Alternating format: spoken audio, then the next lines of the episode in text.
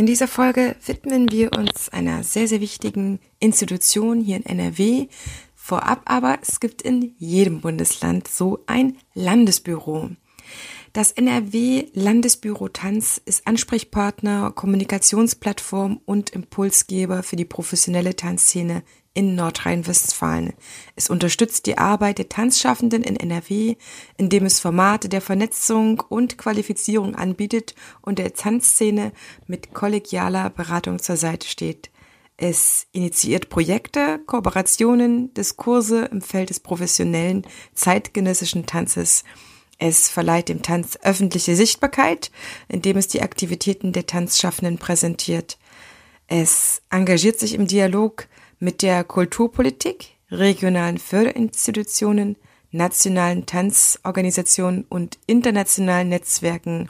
Es eröffnet generationsübergreifend Zugänge zu Tanz als Kunstform und realisiert Projekte der Tanzvermittlung und der kulturellen Bildung. Es veranstaltet die internationale Tanzmesse NRW alle zwei Jahre. Und in dieser Folge habe ich die Tanzvermittlerin Henrike Kolmar bei mir. Sie ist für den ganzen Bereich Tanzvermittlung zuständig. Henrike arbeitet seit zwei Jahren im Team des NRW Landesbüros Tanz und gemeinsam mit ihren Kolleginnen Martina Ketterer und Katharina Gardelha liegt ihr Arbeitsschwerpunkt im Feld der Tanzvermittlung und alles weitere, wie sie ins Tanzen gekommen ist, was ja dann auch ihre Biografie stark betrifft, das verrät sie uns in dieser Folge. Gemeinsam stellen wir das NRW Landesbüro Tanz jetzt vor.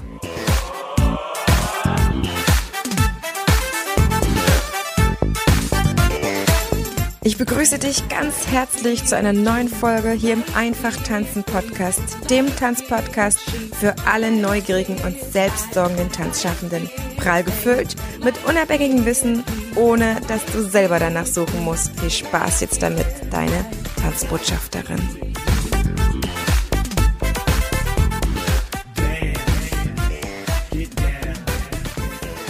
Herzlich willkommen zu diesem Mega-Interview, auf das ich schon ganz, ganz, ganz, ganz lange warte, mit Henrike Kolmer vom NRW Landesbüro Tanz. Liebe Henrike, ich freue mich so sehr, dass du heute Zeit für mich hast. Ja, ich freue mich auch sehr, dass ich eingeladen bin. Ähm, es ist heute mein letzter Tag vom Urlaub und das ist natürlich jetzt nochmal ein kleiner Höhepunkt für den Sommer. Vielen Dank und äh, von unserer Seite, von den Zuhörern wahrscheinlich schon ganz liebe äh, Grüße für den Urlaub. Henrike, wir sind in einer gerade sehr, sehr prekären Situation der gesamten Tanzszene. Das ist eines der Gründe, warum wir uns beide stark machen, die Kollegen, Kolleginnen, alle Tanzschaffenden noch stärker zu vernetzen, denn ihr seid in eurem Team eine Institution in unserer Tanzlandschaft, die sich genau dafür stark machen und auch stark einsetzen. Bevor wir so richtig einsteigen, Henrike, meine traditionelle Frage, wie bist du ins Tanzen gekommen? Also ich ganz persönlich ähm, bin eigentlich auch schon seit Kindesbeinen an mit, mit Tanz und Bewegung beschäftigt. Äh, ja, ganz klassisch natürlich äh, Kinderballett. Äh, später habe ich dann für mich ähm, äh, Kampfsport äh, entdeckt. Also ich habe Aikido gemacht. Ich habe da sehr viele Verbindungen auch zum, zum Tanz äh, entdeckt. Ähm, ich habe dann selber ähm, nach dem Abi war für mich klar, ich will erstmal was praktisches Lernen. Und was, was Praktisches war für mich tatsächlich, was mit dem Körper äh, zu tun hat. Und ich habe eine Tanz- und Bewegungspädagogische Ausbildung gemacht. Auf die Art und Weise hat es mich auch nach Köln verschlagen, wo ich dann auch hängen geblieben bin. und äh, ich habe dann im Anschluss äh, an diese Ausbildung, äh, habe ich dann aber auch gemerkt, dass mich auch der theoretische Hintergrund sehr interessiert. Also ich habe dann eben auch Tanz und ähm, unterrichtet, aber ich habe äh, dann auch noch Theater, Film und Fernsehwissenschaft, hieß es damals noch studiert. Und da habe ich mich ganz stark eben in das Feld der, der Tanzgeschichte, der Tanzwissenschaft ähm, äh, ja, so reinbegeben. Äh, und äh, ja, das waren eigentlich immer so meine zwei ähm, zwei Wege, mich dem Tanz anzunähern. Also über die, über die Praxis, aber auch über die Theorie. Wie alt warst du, als du zum ersten Mal getanzt hast? Ja, ich war wahrscheinlich tatsächlich auch so fünf oder sechs Jahre alt. Also äh, damals eben in der Kleinstadt, aus der ich komme, aus dem Ravensburg, dann eben auch äh, natürlich äh, an, einer, an einer Kinderballettschule gelernt und äh, ja auch viel in der Schule dann damals. Wir hatten eine, ähm, eine Turnlehrerin, die sehr tanzaffin war und das war für mich eigentlich dann noch viel stärker noch ähm, also ein prägendes Erlebnis, weil da ging es dann eben auch wirklich darum, äh, jetzt nicht, nicht rein über eine Tanztechnik wie Ballett äh, sich dem anzunähern, sondern wir haben dann wirklich kleine Stücke entwickelt, also eher auch so kreative Aspekte und da habe ich eben gemerkt, das ist total, dass mich das total fasziniert und begeistert. Und an welcher Stelle ist für dich Tanzen oder das, der Tanz ähm, zur Karriere geworden, beziehungsweise der Weg in die Arbeitswelt? Also ich habe bereits ähm, während des Studiums ähm, ja, alle möglichen Praktika gemacht, äh, bei einer Tanzkompanie, also bei die Assistenzen.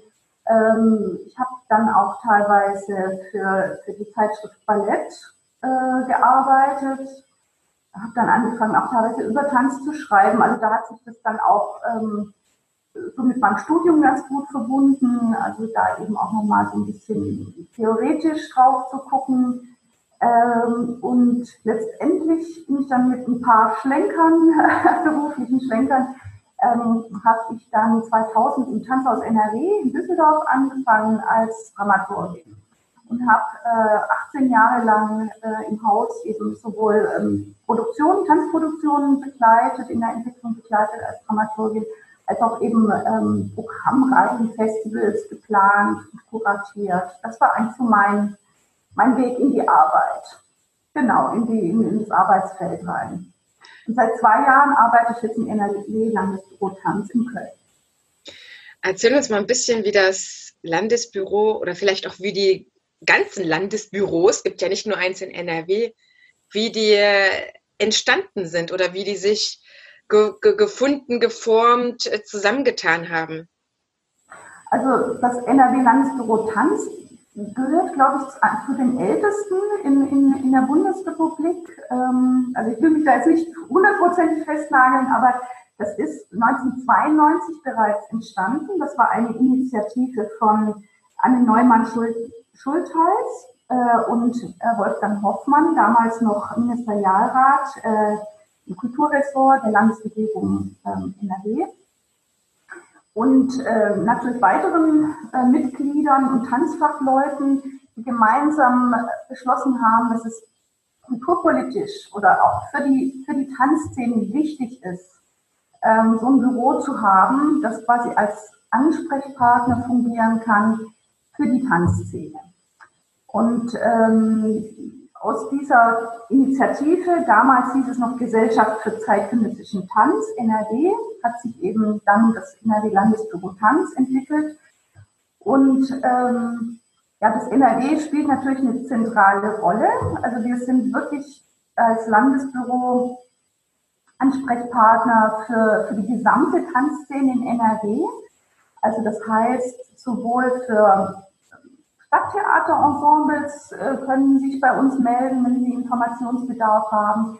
Genauso äh, Tanzpädagogen, Tanzpädagoginnen als auch TanzvermittlerInnen, ähm, KünstlerInnen. Äh, wir fühlen uns als Ansprechpartner für, für die ganze Szene, ähm, ähm, fühlen wir uns wichtig und äh, deswegen freuen wir uns auch, dass wir hier bei dir nochmal im Podcast das auch nochmal so publizieren können. Für die, die uns vielleicht noch nicht so als Andockstelle auf dem Schirm haben, ähm, dass wir eben sehr viel ähm, Kontakte in die Szene äh, suchen und ähm, anbieten. Also wir bieten Seminare an, wir bilden Beratungsgespräche an und wir engagieren uns eben auch sehr stark auf der kulturpolitischen Ebene dafür, den Tanz zu stärken.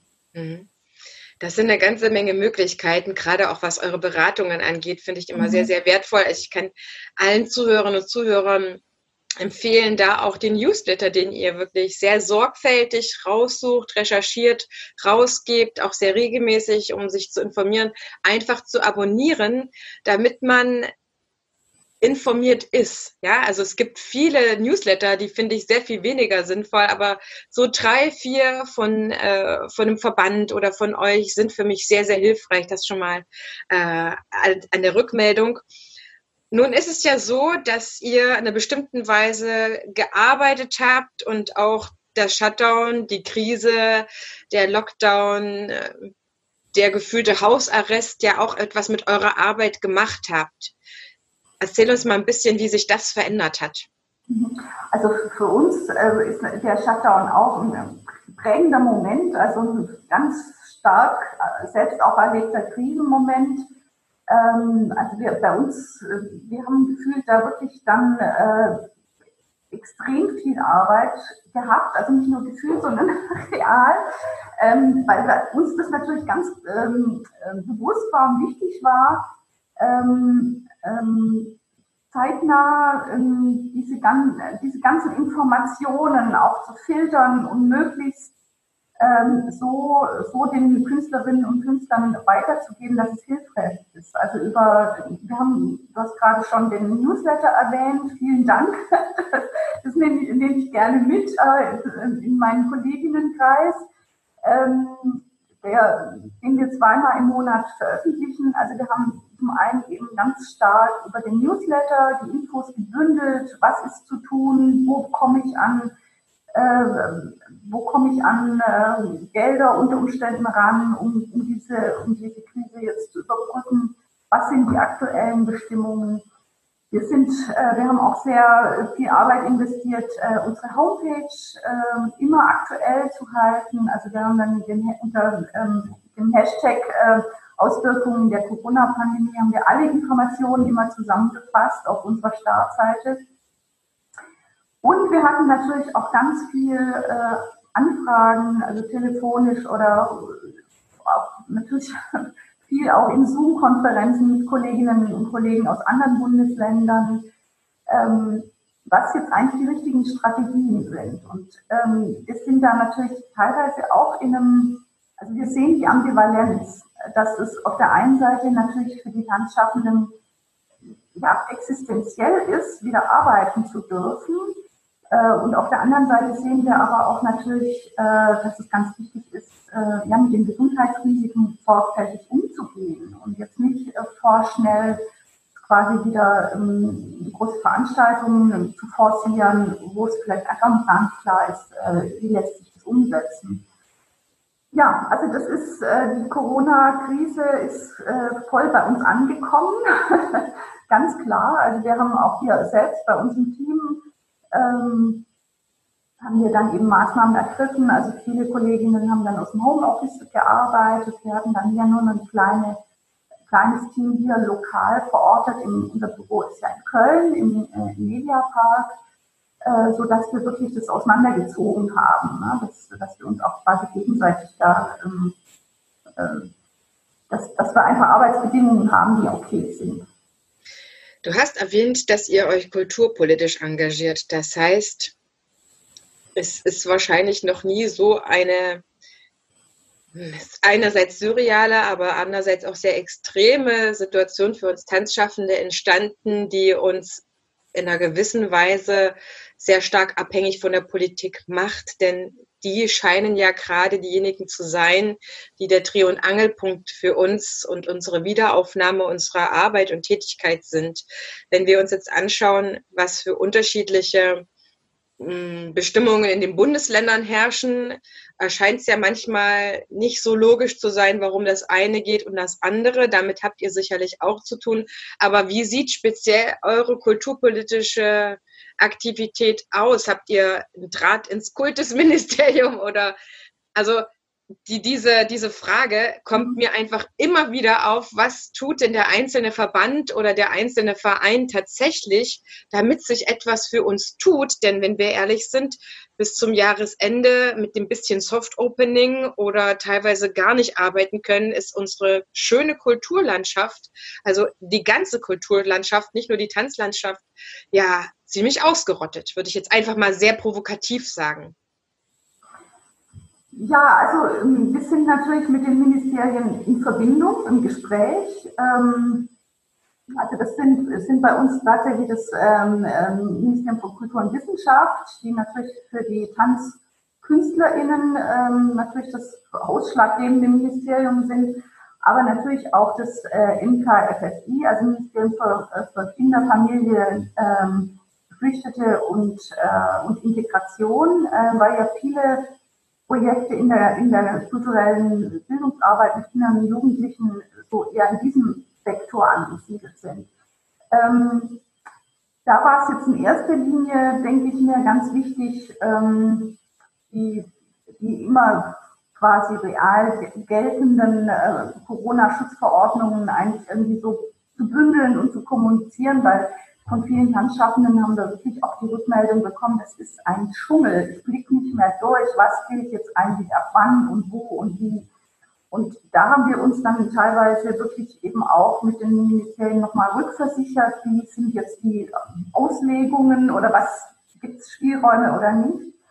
Ähm, aber wir waren natürlich auch mit ganz vielen Tanzschaffenden äh, im, im Austausch, ähm, die teilweise ja auch sehr individuelle Lösungen dann für sich gesucht haben. Ne? Also ich erinnere mich jetzt einfach nur an eine Kompanie, die jetzt sagt, wir, wir arbeiten jetzt per Zoom weiter, wir, ein Teil der Tänze sind da, die leben dann aber irgendwie quasi in wohngemeinschaftsähnlichen oder haushaltsähnlichen Verbindungen. Anderer Teil der Tänzer sind woanders äh, und die werden praktisch per Zoom zugeschaltet, sodass wir zumindest teilweise weiterarbeiten können.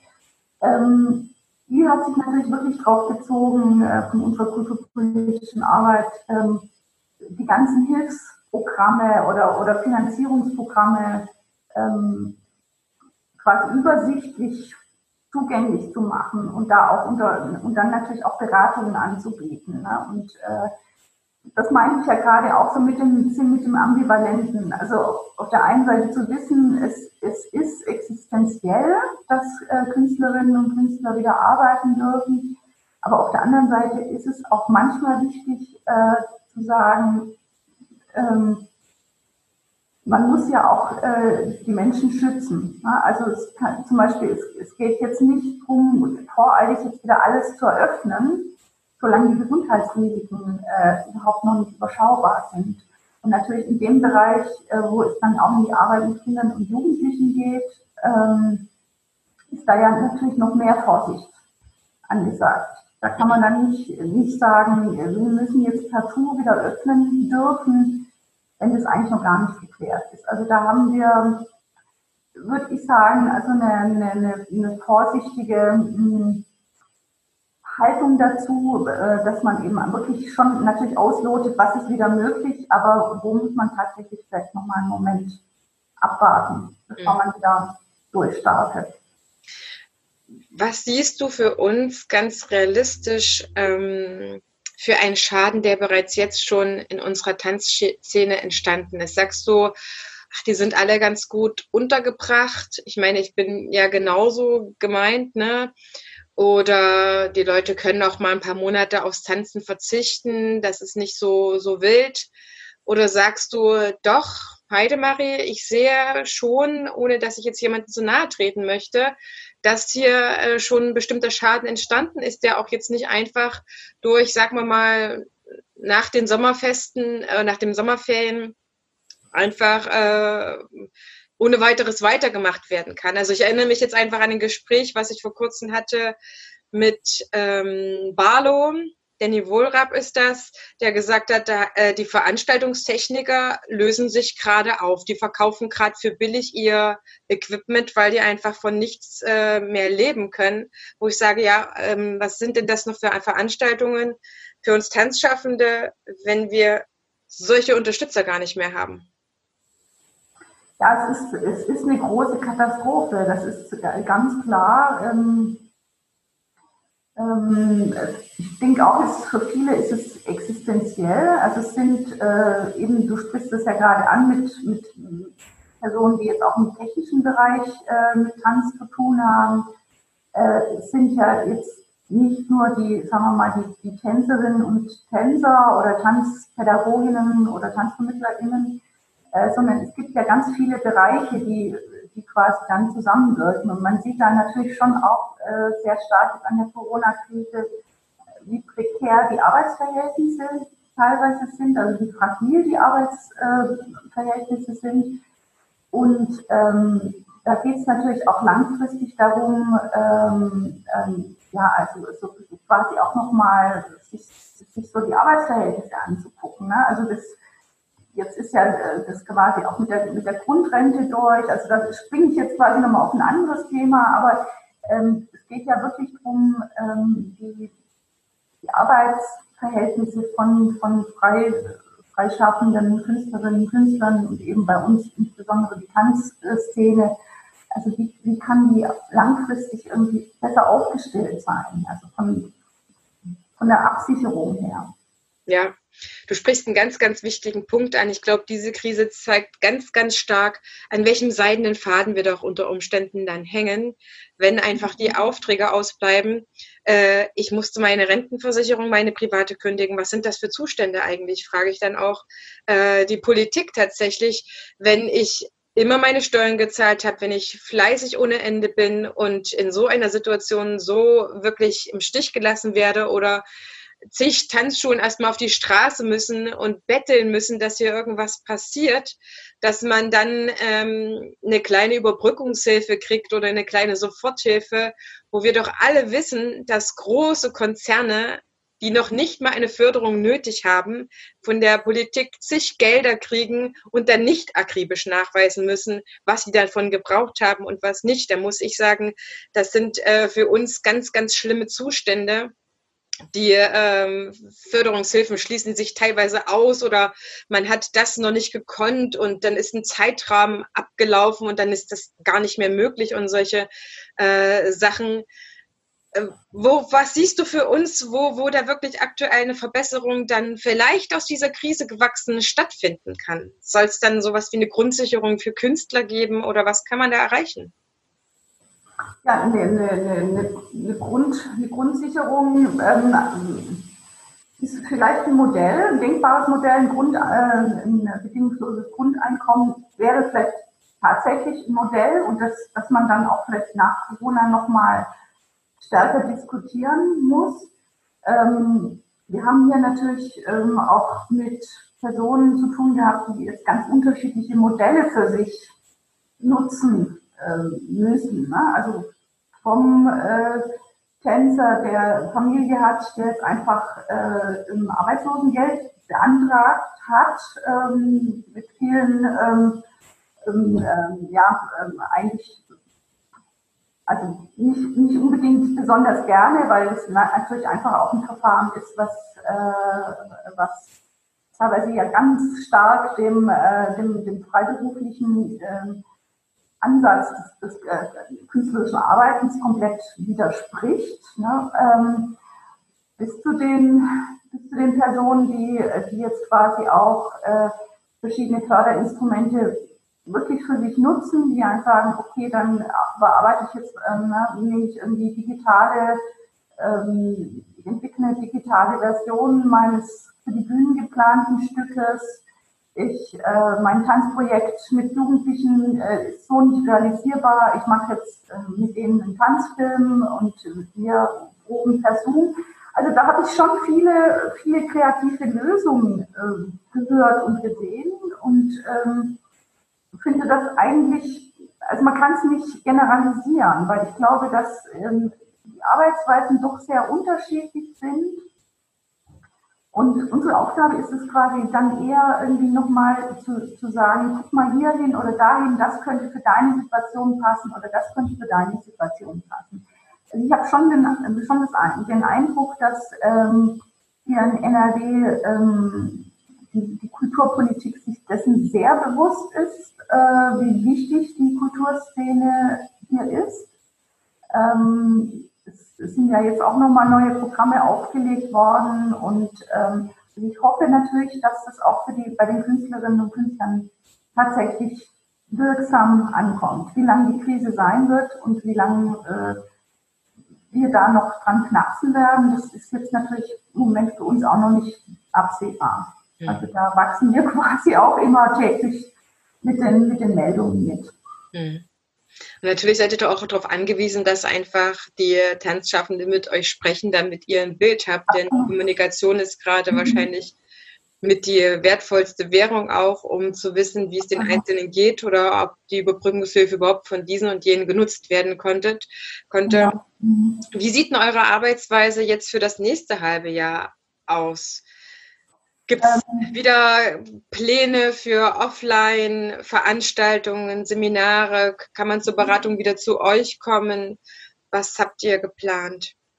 Wir sind ähm, ja zum einen, ähm, ne, also haben wir diese beratende oder informierende ähm, äh, Funktion im Landesbüro, aber wir machen ja selber auch Projekte. Und äh, deswegen waren wir in dem Sinne natürlich auch mit diesen ganzen Fragen konfrontiert. Ähm, wir veranstalten ja die internationale Tanzmesse NRW, die, also die jetzt äh, dieses Jahr auch, ähm, also es gibt ein äh, Online-Event äh, im August an einem Tag, ähm, um natürlich in irgendeiner Weise da irgendwie die Kommunikation aufrechtzuerhalten und äh, da auch natürlich ein Statement zu machen, damit ähm, wir veranstalten im Dezember ähm, das Kinder- und Jugendtanzfestival Dynamo. Ähm, das planen wir jetzt, aber wir wissen natürlich noch gar nicht, ob wir das so, wie wir es uns jetzt gerade denken, äh, im Dezember umsetzen können. Also wir, wir planen jetzt im Moment quasi auf den Grundlagen der aktuellen Corona-Schutzverordnungen, also wie viele Personen in einen Raum dürfen. Also das heißt, wir werden für dieses Kinder- und Jugendtanzfestival ähm, sicher in diesem Jahr wesentlich weniger Kinder einladen können. Also wir werden andere Formate entwickeln äh, müssen für dieses Festival. Was wir aber trotzdem sehr wichtig halten, ist, dass über diese ganzen ähm, Zoomerei und äh, dieser ganzen digitalen Welt äh, eigentlich das, was, äh, was eigentlich das Herzstück des, des gemeinsamen Tanzens äh, oder auch das Herzstück der, der Tanzvermittlung und der kulturellen Bildung äh, ist, also das ist dieses äh, über den, die Selbstwirksamkeit, also über den eigenen Körper sich, sich zu erleben, sich zu erfahren. Und ähm, ja, wir wollen das nicht so ganz aufgeben. Also wir werden das natürlich sehr sorgfältig und sehr, sehr auf Sicherheit bedacht planen. Äh, und dann müssen wir gucken, also ob das dann, ob wir das dann so umsetzen können, ob wir dann Kinder, äh, ob Kinder einfach im Dezember wieder tanzen dürfen. Das äh, ist unsere, natürlich unsere große Hoffnung. Mhm. Und wir haben im nächsten Jahr auch äh, das Festival ähm, äh, Tanz NRW, äh, was ja in neun Städten äh, in ganz NRW stattfindet. Es soll eigentlich im Mai nächsten Jahres stattfinden und ja, wir hoffen halt auch, dass wir bis dahin ähm, Möglichkeiten gefunden haben, das umzusetzen. Wir gehen natürlich davon aus, dass, äh, dass viele hybride Formate auch entstehen in der Tanzwelt. Äh, also Künstlerinnen und Künstler, die eben äh, digitale Medien und, äh, na, und real anwesende Körper, ähm, dass da auch spannende neue Projekte entstehen.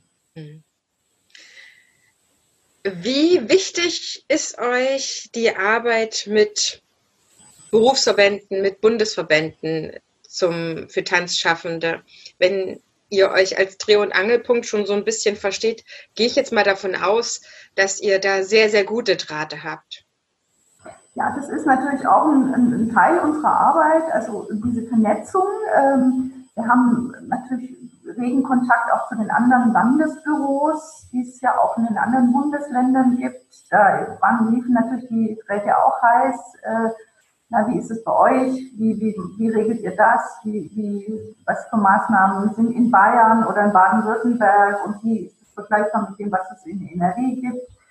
Ähm, da sind wir natürlich sehr, sehr gut in Verbindung.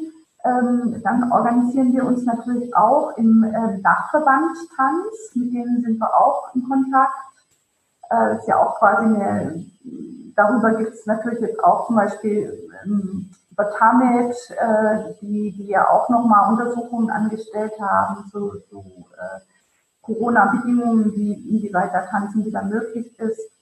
Dann sind wir auch ähm, Mitglied beim äh, Bundesverband ähm, Aktion Tanz in Bildung und Gesellschaft, früher ähm, noch bekannt unter dem ähm, Begriff ähm, Tanz in Schulen. Ja, die Linda war bei uns erst neulich im Podcast. Genau. Das heißt, ich gehe jetzt davon aus, dass die Zuhörerinnen und Zuhörer äh, ja. die Interviews gehört haben. Ansonsten kann ich da nochmal zurückverweisen. Also genau. wir sind, äh, ich glaube, mittlerweile immer besser im Bilde, was, äh, was für eine schöne Vielfalt auch ist. Ja.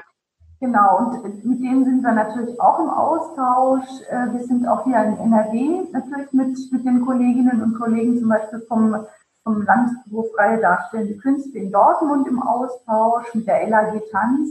Also da ist natürlich ähm, ganz viel, na, wenn einer Informationen hat, dann tauscht man das auch aus und, und schließt sich da ein bisschen kurz. Also manchmal auch tatsächlich ähm, so wie hast du das verstanden? Weil manchmal gab es ja auch bei den Corona-Schutzverordnungen, dass man dachte, so, man kann das vielleicht unterschiedlich interpretieren. Also so, damit, damit wir da auch alle gleich, äh, also auf dem gleichen Stand sind. Also da gibt es, finde ich, ähm, sehr viel Austausch ähm, und das ist natürlich auch ganz wichtig, ne, dass man sich da bundesweit irgendwie vernetzt und äh, abgleicht auch mit Informationen. Mhm und natürlich auch gemeinsame Strategien fährt. Das ist natürlich auch ein wichtiger Punkt. Das macht uns umso stärker. Also ich merke immer wieder, wie, wie ich das bedauere, aber Kollegen ganz genauso, ob das Tanzpädagogen oder auch Tanzlehrer sind, die sagen, wir sind hier ganz schön alleingelassen, warum haben wir eigentlich keine Lobby Tanz? Siehst du das als etwas, was als nächster Schritt vielleicht für unsere Szene kommen muss oder sind wir davon weit entfernt? Ja, ähm, gute Frage. Ähm, also ich, ich habe halt das Gefühl, es gibt ja schon einige ähm, Verbände oder Initiativen, äh, die sich dann immer so an, mit so spezifischen Feldern ähm, beschäftigen. Ne? Es gibt ja die, die Berufsverband der, der Tanzlehrer, die vielleicht nochmal ein bisschen eine andere Ausrichtung haben als jetzt ähm, ja, vielleicht Künstlerinnen und Künstler, die andere, die andere Schwerpunkte haben, also was ihre Themenfelder sind, ne, was sie betrifft. Äh, die einen sind in der Künstlersozialkasse, äh, die anderen äh, sind quasi vielleicht, wenn sie eine Tanzschule haben, ander, andersweitig irgendwie versichert. Das, da bin ich ehrlich gesagt gar nicht so ganz informiert, ob die dann auch alle in der Künstlersozialkasse sind. Aber das sind eben, ne, das meine ich, das, da gibt es so unterschiedliche Modelle. Und da weiß ich gar nicht, ob das dann so, ähm, ob dann auch alle ähm, quasi am gleichen Strang ziehen würden. Mhm. Das ähm, aber müsste man vielleicht auch tatsächlich nochmal ähm, diskutieren, ob sowas wie eine Gewerkschaft irgendwie Sinn machen würde. Mhm.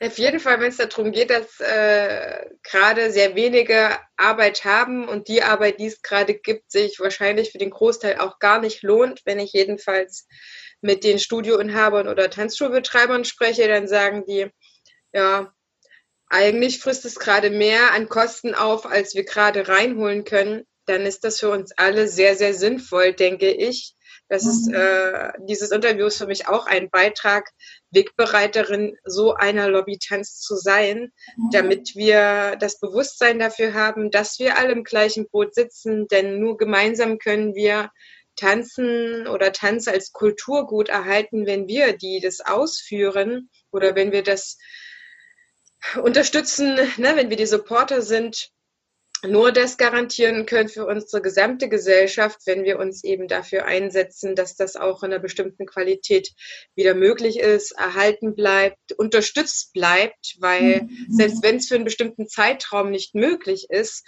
darf es einfach nicht so weit kommen, dass die Tanzpädagogin ab sofort beim Aldi arbeiten muss, raus ja. aus ihrer Arbeit kommt, den Kontakt verliert und mhm. äh, nur noch alleine darauf definiert wird, auch was sie für Geld nach Hause bringt und sich ihrer Arbeit gar nicht mehr widmen kann. Äh, und sei es durch Vorbereitungen. Ja, mhm. wir können ja super viel zu Hause machen oder Weiterbildung lesen. Und wenn ich meine Musikdatenbank wieder auf Vordermann bringe oder Ideen sammle, was für neue Projekte zu konzipieren sind, da, da darf man nicht rauskommen, genauso wie der mhm. Tänzer einfach weiterhin dafür sorgen muss, dass er weiter in, einen fitten Körper hat, weiter in der Lage ist, äh, auf diesen hohen Level, auf dem er ja sozusagen gezwungenermaßen nach Hause geschickt wurde, einfach weitermachen kann, um dann, wenn es wieder möglich ist, dass dann alles nicht so schwerfällig wieder in Gang kommt. Das mhm. ist so ein bisschen mein Gedanke dahinter, dass ähm, mich beeindruckt einfach immer noch im Nachhinein, wie dieser, dieser tolle Gewerkschaftsführer damals in der Tagesschau lief, der rauf und runter und wurde, gescholten, aber er hat im Endeffekt für seine ähm, Gewerkschaftler was ganz Tolles erreicht und er hat die Dankbarkeit für alle natürlich dadurch errungen. Jetzt sind wir an einem ganz anderen Punkt, das ist ganz klar, aber ich glaube, dass es tatsächlich möglich ist, auch für uns so etwas zu erreichen. Alleine deswegen, dass uns das in dieser Härte nicht nochmal trifft. Da hast du total recht. Und wir sind auch zum Beispiel langfristig, ne, du hast gerade nochmal dieses Thema der, der ne, klar, prekäre, die prekären Finanzen. Ähm, da gehen wir zum Beispiel mit dem Bundesverband ähm, Aktion Tanz äh, d'accord, dass wir zum Beispiel sagen, äh, der Stundensatz für, für, für eine für einen Tanzunterricht äh, muss mindestens 60 Euro sein. Und äh, das darf nicht, äh, darf nicht sein, dass man für eine Unterrichtsstunde 20 Euro bekommt, weil eben viele äh, TanzvermittlerInnen, äh, TanzpädagogInnen ähm, ja, freiberuflich arbeiten und äh, die haben ja ganz viele eben ne, ähm, Nebenkosten äh, ihrer Freiberuflichkeit. Ähm, und äh, es ist ja nicht allein mit dem äh, 60 Minuten Unterrichten äh, getan, sondern es sind Vorbereitungszeiten, Nachbereitungszeiten. Und wenn jemand seriös unterrichtet, dann hat er eben auch nochmal diesen Mehraufwand und ähm, diese ganze konzeptuelle Arbeit. Äh, und das muss einfach entlohnt werden. Und das ist ganz wichtig. Und da werde ich auch nicht müde, das immer wieder auch äh, in, in einem, also in, in, in quasi in politischen Runden das auch immer wieder anzusprechen, äh, dass das einfach, das ist, äh, das ist ein Muss und dass auch zum Beispiel die Diskussion mit den Honoraruntergrenzenempfehlungen, ähm, die sich ja ähm, quasi auf ähm, Tanzproduktionen ähm, hauptsächlich erstmal fokussiert haben. Ähm, da ist eine wichtige Diskussion äh, entstanden, äh, ne, was ist Kunst wert und wie viel, ähm, wie wie kann man zum Beispiel auch, wie müssen ähm, Fördergelder eigentlich, ähm, wie muss sich das widerspiegeln in, in, in, der, in der Förderstruktur? Und wir hier im Landesbüro in der Tanzvermittlung finden natürlich auch, dass, äh, also dass diese Honorarempfehlungsdiskussion sich auch auf die Tanzpädagoginnen und TanzvermittlerInnen beziehen muss. Dass da auch ein Umdenken passiert, also eine Sensibilisierung. Und wir stärken auch immer in unseren Fortbildungen oder Beratungsgesprächen ähm, diejenigen, dass wir sagen, ihr müsst es fordern, ihr müsst es als, na, ihr, ihr dürft nicht für 20 Euro euch verkaufen, sondern ihr müsst, äh, ihr müsst es fordern. Und ich bin zum Beispiel auch viel im Gespräch mit Musikschulleitungen oder mit anderen Institutionen, äh, wo ich dann einfach mal sage, das sind eigentlich die Stundensätze, die gelten müssten ne, damit sich, äh, damit eben ähm, Tanzkünstlerinnen, die unterrichten, äh, nicht in die, in die Armut äh, auch hineinarbeiten. Ne? Und das, ja. ist, das sind ganz, das sind Gespräche, die man immer und immer und immer wieder führen muss. Und äh, ich hoffe natürlich, dass sich das langfristig dann auch ähm, auswirkt. Ja, und dazu gehört auch das Selbstbewusstsein, glaube ich, jedes einzelnen Tanzunterrichtgebender, wenn alle sagen würden, ich arbeite mhm. nicht für unter genau. 60 Euro die Stunde, dann gäbe es diese Diskussion nicht. Aber wir haben nach wie vor noch diese Problematik, dass nicht nur jemand, der wenigstens diese dreijährige Ausbildung hat, dann in einer Arbeit ist oder in einem Arbeitsverhältnis und diejenigen dann einfach mit sehr viel weniger zufrieden sind, weil sie es nebenbei machen, was auch immer. Und das ist, glaube ich, in fast jeder Branche dann dieser, diese Diskrepanz, dass der Professionelle diese, diese, diesen Stundenlohn dann einfach nicht kriegt, weil vorher schon genügend gewesen sind, die die Preise auch ein bisschen kaputt machen.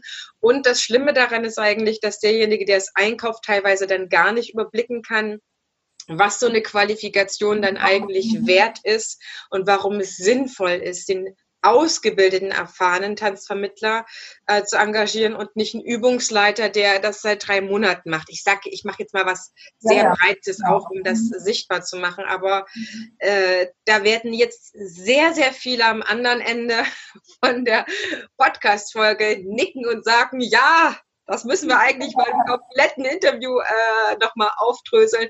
Es ist für uns eine Thematik, die sehr wichtig ist. Mhm. Ich möchte jetzt mit dir nochmal eine ganz wichtige Begrifflichkeit aufdröseln. Wir haben es im Vorgespräch schon so ein bisschen äh, für uns abgesprochen.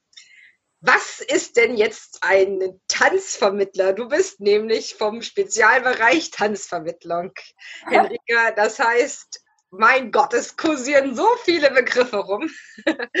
Was ist denn jetzt ein Tanzvermittler? Was ist ein Tanzpädagoge? Sagt man das mehr oder nicht mehr? Ist das die modernere Version? Was ist eigentlich ein Tanzlehrer? Es gibt ja zig Begriffe gerade.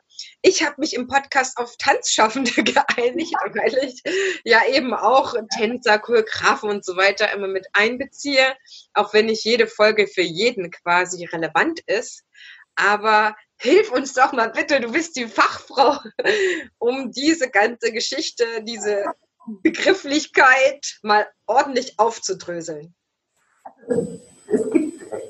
Es wir haben hier, also wir nehmen den Begriff Tanzvermittler, Tanzvermittlerin ähm, lieber, weil, weil wir finden, dass es ein offenerer Begriff ist, weil Tanzpädagoge ähm, oder Pädagogin doch sehr stark auf das Pädagogische rekurriert, ist eben schon im Wort äh, formuliert ist.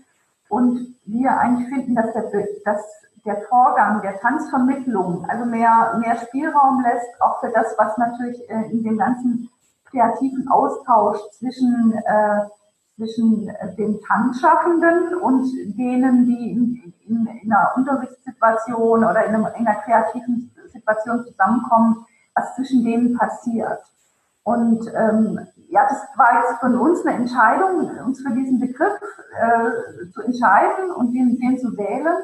Ähm, es gibt natürlich, ich verstehe auch, dass es gibt natürlich auch die Diskussion zu sagen, man muss den Tanzpädagogik-Begriff stärken und quasi ähm, auch, was du ja gerade auch angesprochen hast, irgendwie so quasi Qualitätskriterien äh, vielleicht damit irgendwie schützen. Ähm, aber wir am Landesbüro denken eigentlich eher, dass, äh, dass es wichtig ist, ähm, so analog zu dem, was der Bundesverband formuliert hat, äh, also Qualitätskriterien zu formulieren. Was macht ein, einen guten, was macht ein gutes Tanzprojekt zum Beispiel aus? Ähm, und es schließt natürlich eine Qualifizierung ähm, oder eine Qualifikation der Person des Projekts zum Beispiel durchführt, natürlich mit ein. Ähm, ja, aber das ist, ich würde sagen, das ist vielleicht so eine Art, es gibt, es gibt nicht den letztgültigen Begriff. Mhm. Ich glaube, das ist immer so ein bisschen eine Akzentuierung auch, was, äh, wo man sich so ein bisschen mehr verortet fühlt. Und wir, wir sind, wir fühlen uns da eben in diesem, also wir sprechen auch von Tanzschaffenden, da gehe ich auch d'accord mit dir finde ich auch gut, weil, weil es einfach wichtig ist, äh, alle einzuschließen, die in diesen künstlerischen Prozessen beteiligt sind. Also du hast gerade auch, ne, es ist genauso ein, ein Lichtdesigner, eine Lichtdesignerin kann eine Tanzschaffende sein, weil sie zu diesem Projekt beiträgt, als auch eine, eine Tänzerin oder ein Tänzer. Es kann aber auch natürlich jemand sein, der sich äh, quasi in der, in der vermittelnden Arbeit am wohlsten fühlt und, und dann vielleicht ähm, dass da entstehen ja auch kreative oder künstlerische Prozesse. Also wir, wir trennen das nicht so, dass wir sagen, hier ist die Kunst und da ist die Pädagogik, sondern wir versuchen da eigentlich einen Brückenschlag. Mhm. Also ich verstehe es tatsächlich für mich mittlerweile als Überbegriff, Mhm. Der Tanzvermittler, der dann ein Tanzpädagoge oder von mir aus auch jemand, der vorher Tänzer war, also eher auf der Bühne gewesen ist, so ein Bühnenperformer sein kann. Es können aber auch rhythmische Sportgymnastiklehrer sein, die haben auch ein gewisses Tanzverständnis.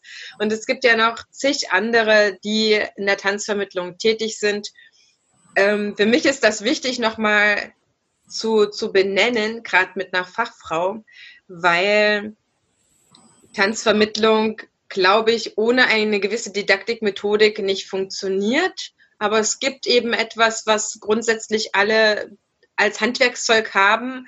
Und wenn man dann einfach sagt, okay, in diesem Projekt geht's dorthin, dorthin oder in der Tanzschule dorthin, dann kann man ja immer noch mal seine bestimmteren Wünsche quasi äußern, man muss ja nicht jeden für alles nehmen. Das ist ganz klar, dass da immer Spezialisierungen gibt oder feinere Ausrichtungen. Aber ich finde es schön, dass man sagt, wir sind doch alle Tanzvermittler. Wir sorgen alle mhm. dafür, dass andere Menschen ins Tanzen kommen. Ja, ich sehe mich noch nicht mal immer als jemand, der anderen was lernt. Wer bin ich mhm. eigentlich? Ja, da, da gibt es schon so viel im anderen und ich versuche ihn zu unterstützen, dass er so das, was in ihm ist, äh, nach außen ausdrücken kann oder ähm, entwickeln kann.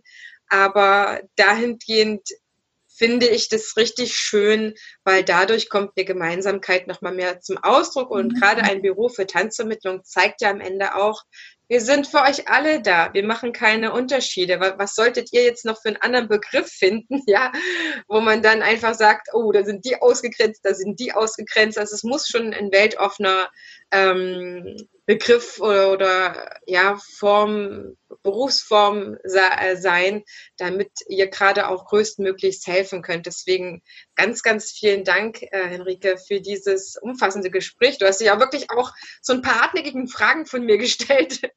Das kommt tatsächlich immer mehr besser an, habe ich mir jetzt äh, immer wieder Feedbacks geholt. Und wenn wir dich jetzt schon mal da haben aus dem Landesbüro, dann ist natürlich auch ähm, schön, wenn wir solche Fragen oder wenn ich solche Fragen dir stellen darf und ähm, ein paar wirklich wertvolle Antworten auch bekomme.